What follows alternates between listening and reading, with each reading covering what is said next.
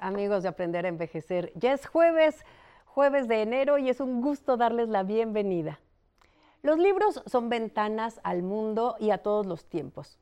Y al aprender a compartirlos con más personas, el disfrute de la lectura se potencia.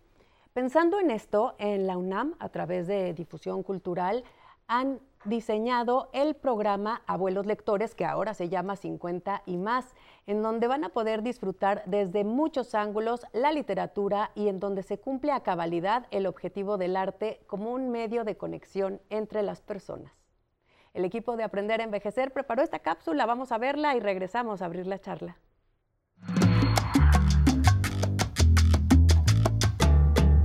La lectura es una forma de alimentar el espíritu. A través de la lectura se logra estimular la memoria y la imaginación. Esta práctica también potencia capacidades como la creatividad, la atención y la comprensión. Se ha demostrado que la lectura en voz alta ayuda a conectarnos con nuestros sentimientos y emociones. Profesionales de la psicología y la neurología recomiendan la lectura en voz alta como método de estimulación cognitiva. Por ello, leer cuentos en voz alta es un ejercicio que podemos poner en práctica en beneficio de personas de todas las edades y, naturalmente, para las personas adultas mayores. Este jueves platicaremos sobre el programa 50 y más, impulsado por la Coordinación de Difusión Cultural, UNAM. Esto es Aprender a Envejecer. Comenzamos. Para mí es un gusto darle la bienvenida a la promotora de lectura en difusión cultural UNAM, Roselia Estrada Flores. Gracias por acompañarnos. Gracias a ti por haberme abrir el año, claro. Pues es que hay que platicar de esto, que es un programa tan bonito y tan enriquecedor tanto para quienes eh, lo toman como taller como para quienes van a ser como los oyentes ¿no? de, de estas generaciones que salen. Antes que nada, cuéntame, este programa está diseñado para que las personas puedan tener un conocimiento de cómo ser cuentacuentos, cómo leer en diferentes eh, comunidades, escuelas, instituciones. ¿De qué va exactamente como todo esto que aprenden ahí? Este maravilloso programa nos da la oportunidad de ir fortaleciendo nuestras habilidades, eh, tanto de lectura como de narración, en ese gusto de poder también reconocer los textos y poder utilizarlos este, para cada uno de los contextos que, nosotros deseamos este, compartir. Este programa finalmente está diseñado para personas eh, de 50 y más, como lo dice su nombre, pero ¿Quiénes pueden acceder o cómo es el, trámite, digamos, cuando hay una convocatoria abierta para, para, ser parte de este taller? En esta generación 21, que es en la que yo estuve participando, que es del que tengo la experiencia, este, te comparto que coincidimos este, una, una variedad de, este, podríamos decir, de personas con trayectorias, este, formaciones diversas Em, exactamente e inicia este programa como abuelos lectores em, para tratar de abrir y dar posibilidad a más personas participando. se maneja como 50 y más. Claro. Em, en él, las personas interesadas, al momento que sale la convocatoria, pues hace su gestión y, este, y tuvieron esta posibilidad de participar fuimos aproximadamente 30 personas en, bueno, en este grupo, porque se hace simultáneamente en tres sedes. Están manejando Tlatelolco, Chopo y el de la eh, universidad. Entonces, eh, eh, alternadamente estas tres sedes este, tenían la posibilidad de interactuar con, este, con el programa y con cada uno de los, de los moderadores de, cada sesión. Me comentabas que a ti todavía te tocó eh, la modalidad eh, puramente virtual. Así es. Por el, esquema pandémico que tuvimos, donde todo tuvo que regresar un poco, ¿no?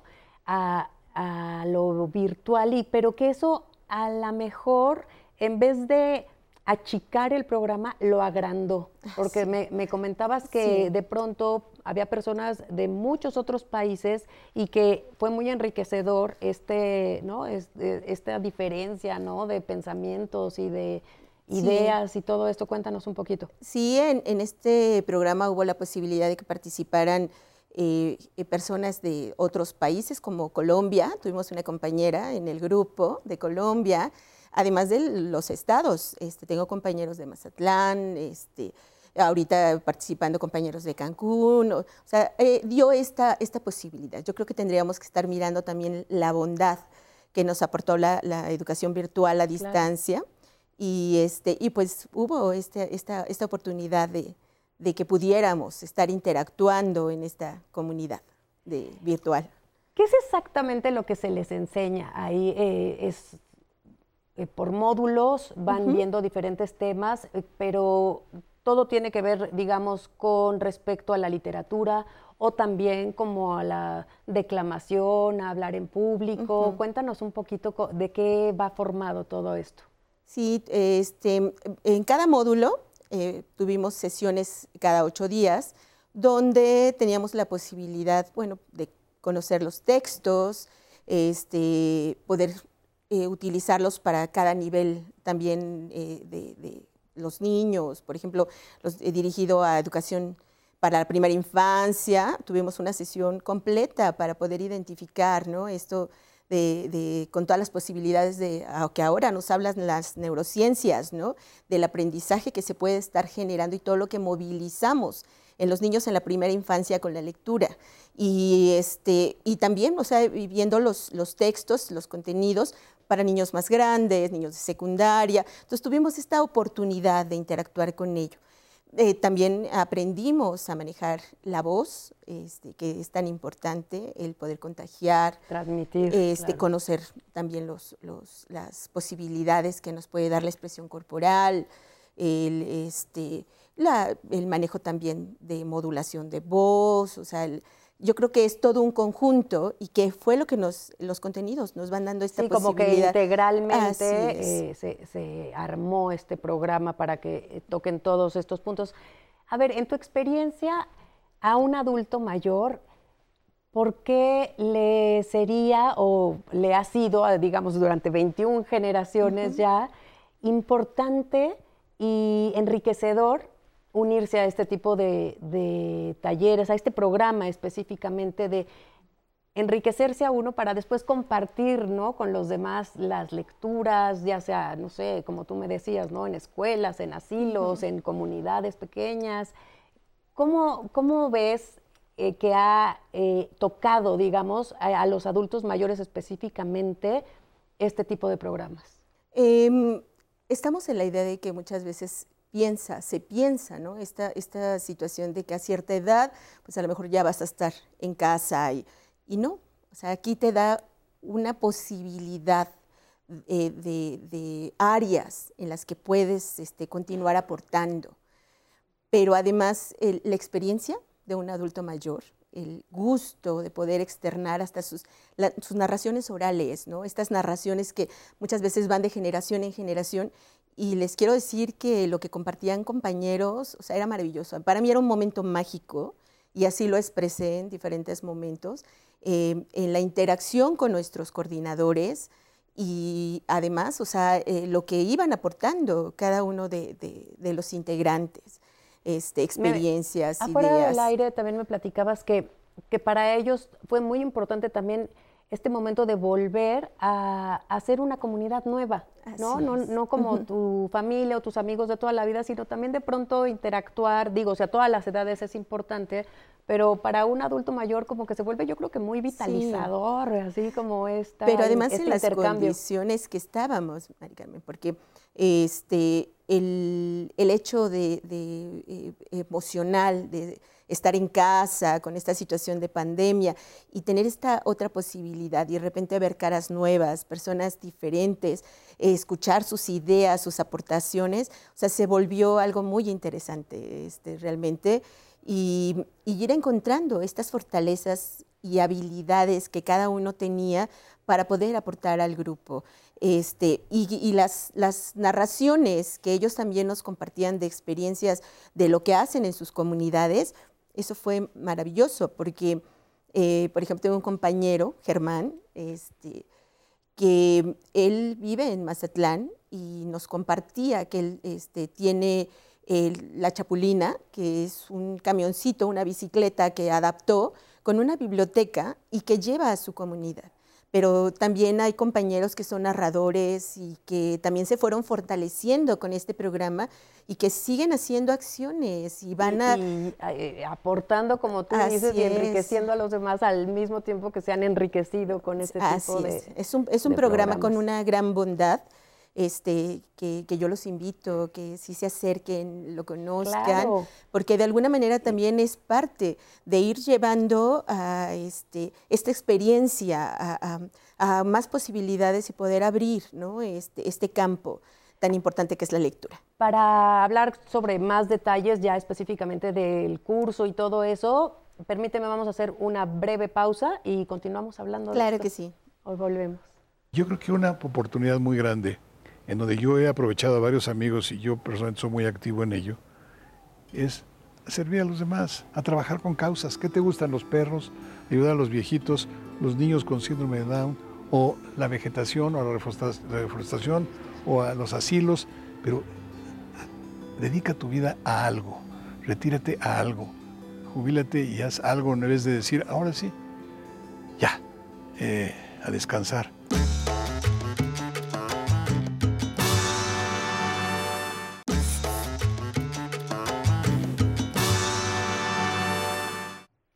Aquí platicando con Roselía Estrada Flores. Ella es promotora de lectura de difusión cultural UNAM y nos viene a platicar de este programa 50 y más. Oye, eh, fíjate que nuestro público hizo algunas preguntas al equipo de producción. Si te parece, vamos a verlas, a ver cuáles son sus dudas. Hola, buenas tardes. Soy Jesús Rodríguez. Tengo 33 años. ¿Cómo puedo mejorar mi comprensión lectora? Bueno, pues ahora con todo lo que aprendiste en el programa, ¿qué le puedes recomendar? Sí, este, yo le sugiero que haga lectura en voz alta y también el generar el ambiente, ¿no? Esto, este, el, si nosotros propiciamos un ambiente eh, idóneo para este, lo que estamos eh, revisando, lo que estamos generando en el, en el texto, pues le va a dar mayores posibilidades de comprender. Pero ante todo, pues la lectura en voz alta, si nos escuchamos, o sea, es Sí, porque entra como por diferentes eh, sentidos, ¿no? Todo lo que estamos leyendo. Y tenemos otra pregunta que vamos a ver de una vez. Hola, soy Nancy Castillo, tengo 46 años y ¿qué características debe de tener un buen cuentacuentos? Bueno, pues ahí sí, todo tu mero mole, cuéntanos. Pues ante todo el gusto, el gusto por hacerlo, debe de conocer el texto que, que va a leer, este, nos dieron algunas ideas como esto del manejo de la voz.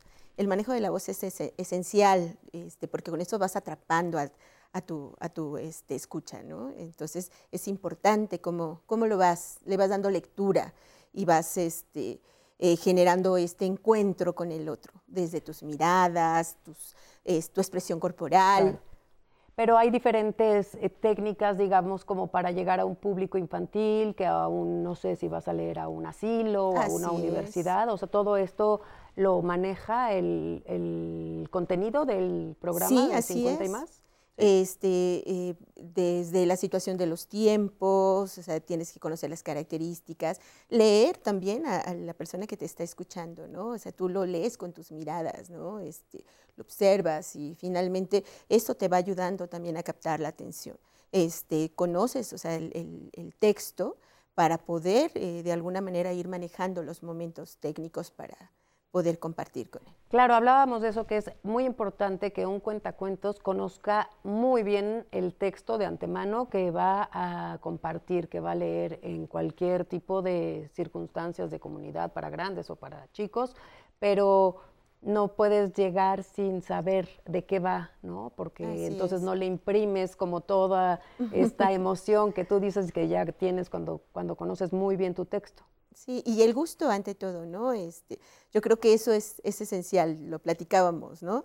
Cuando ya tienes esta, esta parte también de sensibilidad este, y, la apreciación también del, cuento, pues bueno, se va dando otra, otra conexión, tanto con el cuento en esa pequeña triada, ¿no? El cuento, el, el, el lector, el cuentacuentos y el que Claro. escucha.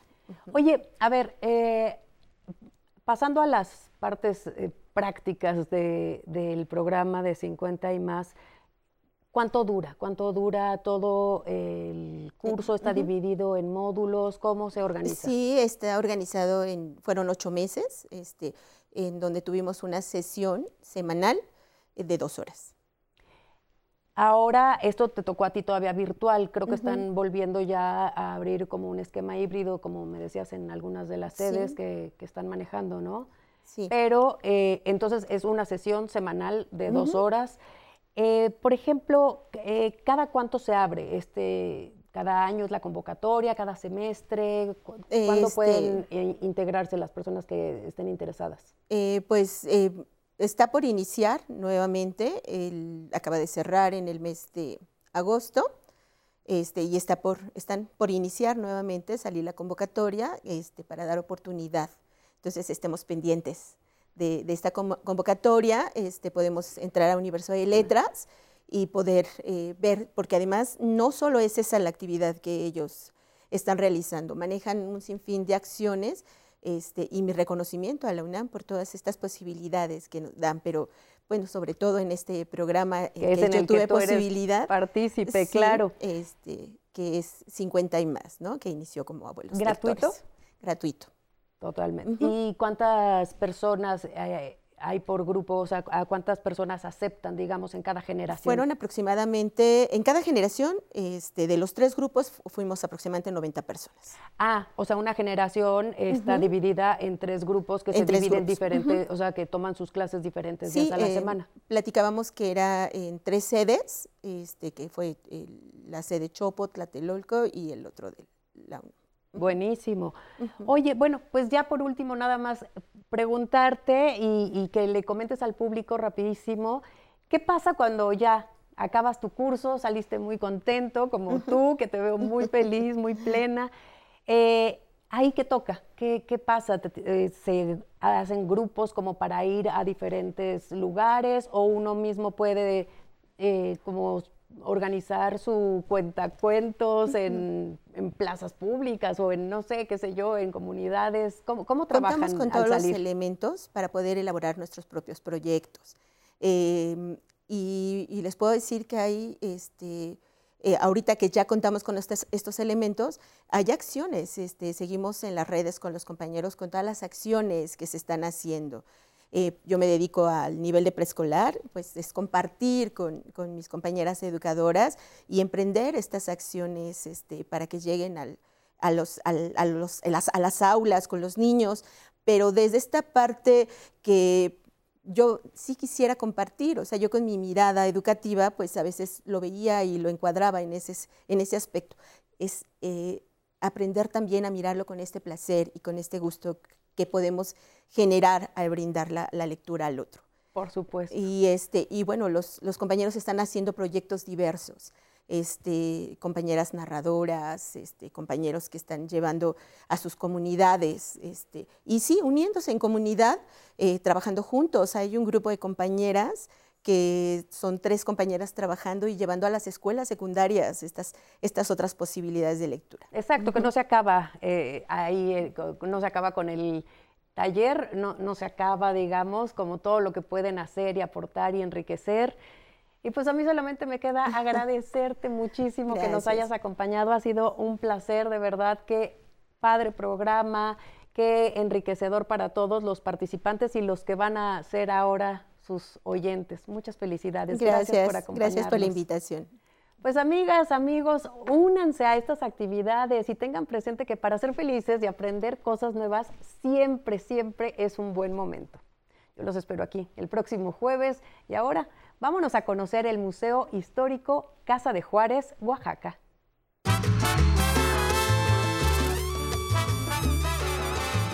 El Museo de Sitio Casa de Juárez se encuentra en el corazón de la capital oaxaqueña.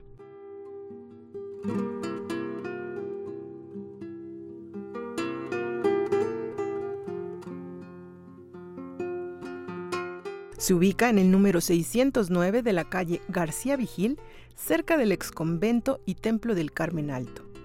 Es un recinto histórico en donde habitó Benito Juárez de 1819 a 1828, tiempo en el que se desempeñó como sirviente, encuadernador, abogado y gobernador. Esta casa fue propiedad de don Antonio Salanueva, encuadernador de libros por oficio y fraile de la Tercera Orden de San Francisco, quien adoptó a don Benito Juárez, le enseñó las primeras letras y lo ayudó a ingresar al seminario de la Santa Cruz, así como al Instituto de Ciencias y Artes del Estado, donde estudió la carrera de abogado. En 1906, el gobierno del estado de Oaxaca compró esta casa para resguardar los objetos personales de don Benito Juárez. En 1933 fue abierta al público y el 28 de diciembre de 1974 fue reinaugurada como museo. A la fecha, este inmueble guarda microfilmes y alrededor de 200 documentos, libros y escritos de Juárez, así como mobiliario para recrear el ambiente de la época. A través de los distintos espacios, este museo evoca la llegada de Benito Juárez desde Guelatao a la capital del estado. En el lugar se dan a conocer aspectos de su vida cotidiana y familiar, su faceta de encuadernador, su formación profesional, los inicios de su carrera pública en Oaxaca, su etapa como gobernador de la entidad y posteriormente como presidente de la República. En el despacho y la sala se relatan los acontecimientos de la Guerra de Reforma, la intervención francesa y el triunfo republicano. La visita a este recinto es una oportunidad para conocer las primeras etapas de uno de los hombres más importantes de la historia de México. El Museo Sitio Casa de Juárez abre sus puertas de martes a domingo. La entrada es libre. Les agradecemos por continuar en Aprender a Envejecer. Recuerden que si viven en Estados Unidos, Puerto Rico o en República Dominicana, nos pueden ver desde la señal internacional del 11 México. Pero si se encuentran en Colombia o Perú, búsquenos en el Facebook como Aprender a Envejecer para que participen con sus comentarios. Y para los adultos mayores que viven en México, se pueden comunicar al teléfono 55 5166 4000. Déjenos sugerencias de temas o dudas que tengan para los especialistas. No olviden que sus opiniones son muy importantes para nosotros. También pueden visitar el Instagram de Aprender a Envejecer para ver las cápsulas que les compartimos sobre salud, más información sobre los derechos que tienen como adultos mayores, o si lo prefieren, pueden seguir practicando los ejercicios con el sensei. Y bueno, pues ya para despedir el programa, como siempre tenemos música para bailar. Vámonos con Salsón en clave, pa pa pa pa. Vámonos.